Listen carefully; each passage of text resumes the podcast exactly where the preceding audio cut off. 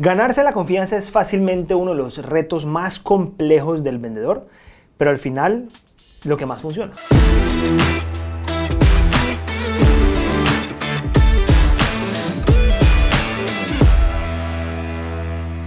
Si tú te ganas la confianza de tu cliente realmente porque la trabajaste, porque te la mereces, vas a hacer lo que quieras. Vas a crecer, vas a sacar más negocios, vas a tener un cliente para mucho rato.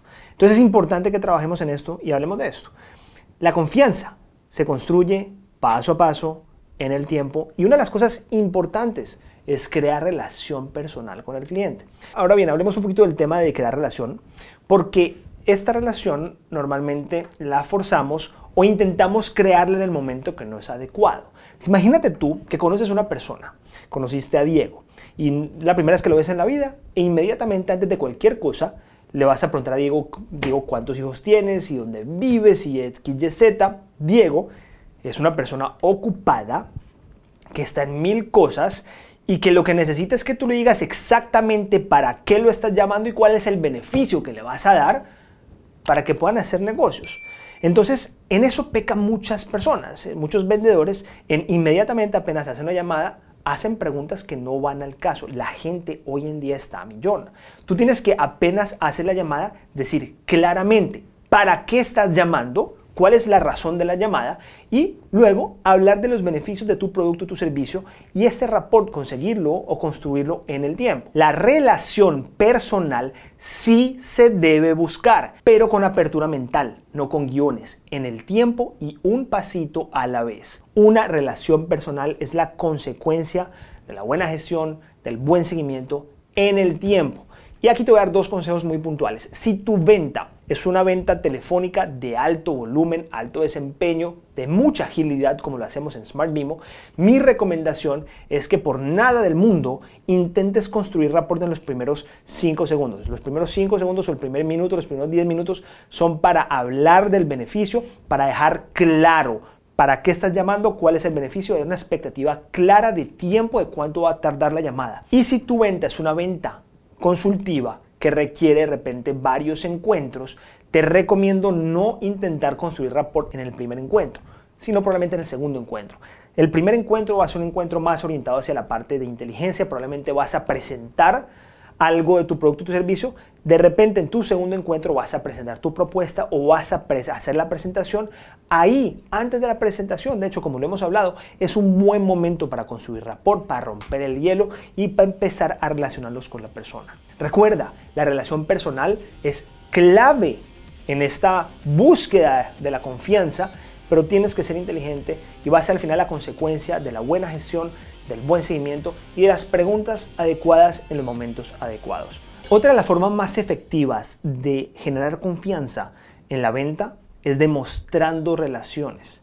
Si tú tienes la capacidad de demostrarle a tu cliente relaciones trascendentales en tu ejercicio comercial, vas a cortar mucho el camino hacia la confianza. Aquí te doy unas ideas muy puntuales para que aprendas o sepas cómo podemos acortar ese camino hacia la confianza a través de demostrar que tenemos buenas relaciones.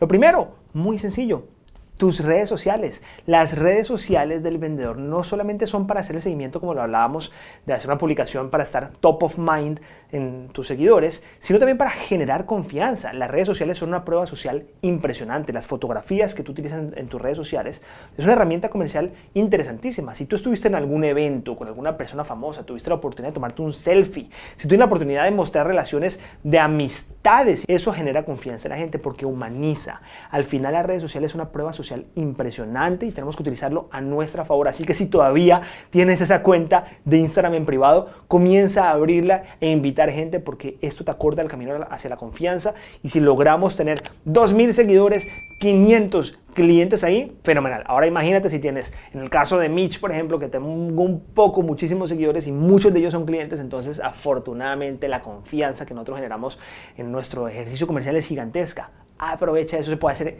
de forma macro o de forma micro. Funciona muy bien. Dos, videos testimoniales de clientes. Si tú entras a la página de Smart Mimo, vas a la sección de testimonios, en la parte de abajo vas a encontrar videos testimoniales. Inclusive tenemos una grilla con un poco de videos selfies. Esto un concepto digital se llama UGC. User Generated Content, contenido creado o generado por el usuario hoy en día es muy aceptado y genera mucha confianza. Las empresas hoy en día tienen que estar haciendo técnicas para pedir estos videos testimonios y si la empresa donde tú estás no lo está haciendo, tú lo tienes que hacer. Tú tienes que pedirle a tu cliente que le vendiste hace un mes o ayer, no mentira, ayer no porque no ha logrado utilizar tu producto, pero si hace un mes, hace un año, etcétera, que te manda un video.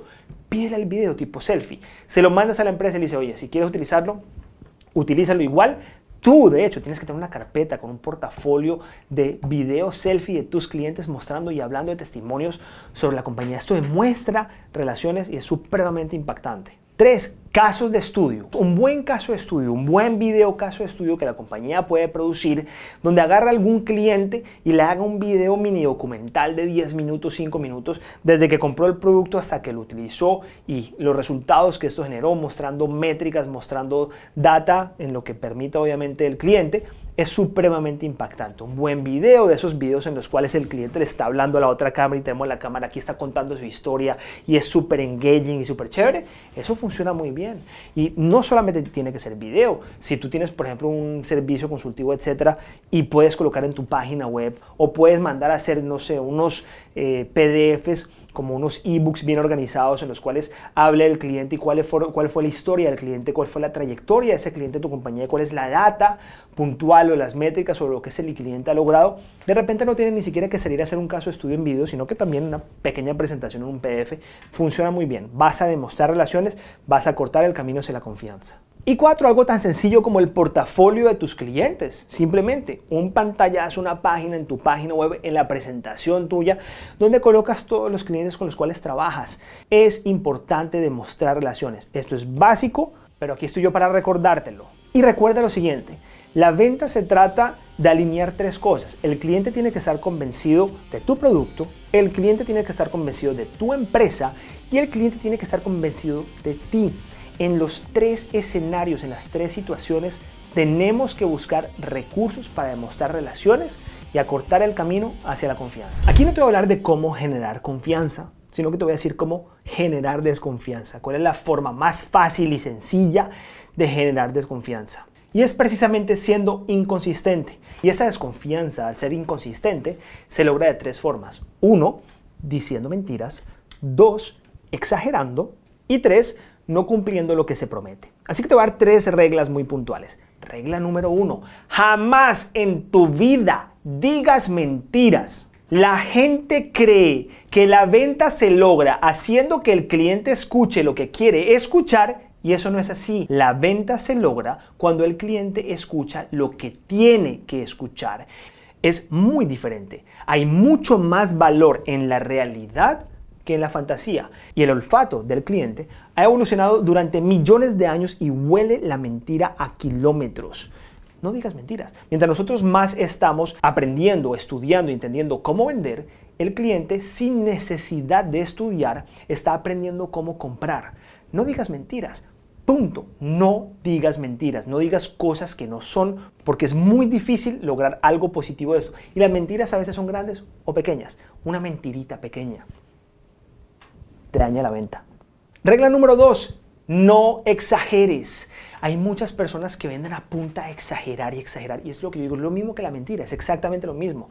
Esto es un olfato que el cliente lo ha evolucionado por millones de años y eso lo huele a kilómetros. La exageración, utilizar frases absolutistas no es una herramienta de la venta, para nada, al contrario. Más bien utiliza frases realistas, frases que generen confianza. Entre más realista tú seas, más confianza vas a generar. Sácate de la cabeza que tú vas a lograr vender haciendo que el cliente escuche lo que quiere escuchar. No, la venta se trata de un juego de confianza. Entre más confianza tú le generes, ahí vas a tener la competencia. Las tres empresas con las cuales te estás, comparando probablemente sí le está diciendo mentira. Tú no. Tú le vas a hablar las cosas que tiene que escuchar, las cosas claras, concisas, concretas y realistas. Esto genera confianza, esto pone a pensar al cliente y esto te da ventaja en esta carrera por la venta. Y regla número tres, entrégalo todo en ese assessment llamado venta. La venta es el mejor assessment y es un assessment que no es planificado, simplemente se da. ¿Qué es lo que sucede? Que el cliente te está probando, el cliente está probando qué tanto tú cumples. Entonces yo le digo siempre a los vendedores, oiga papá, si usted prometió entregar la propuesta mañana, entréguela mañana o entréguela hoy. ¿Ya? Tienes que superar las expectativas en el proceso de la venta. El cliente te está midiendo inconscientemente en el proceso. Te está midiendo, está viendo si tú cumples con lo prometido. Porque si el vendedor cumple con lo prometido, entonces es un buen síntoma cultural de la empresa. Y al final el cliente compra cultura el cliente termina comprando la cultura de la compañía, no precisamente el producto, el servicio, la cultura. Entonces aprovecha este assessment llamado venta y tienes que darlo todo. La mejor forma de vender es ayudar al cliente a encontrar lo que está buscando. Cuando nosotros nos volvemos asesores comerciales, estamos ayudando al cliente.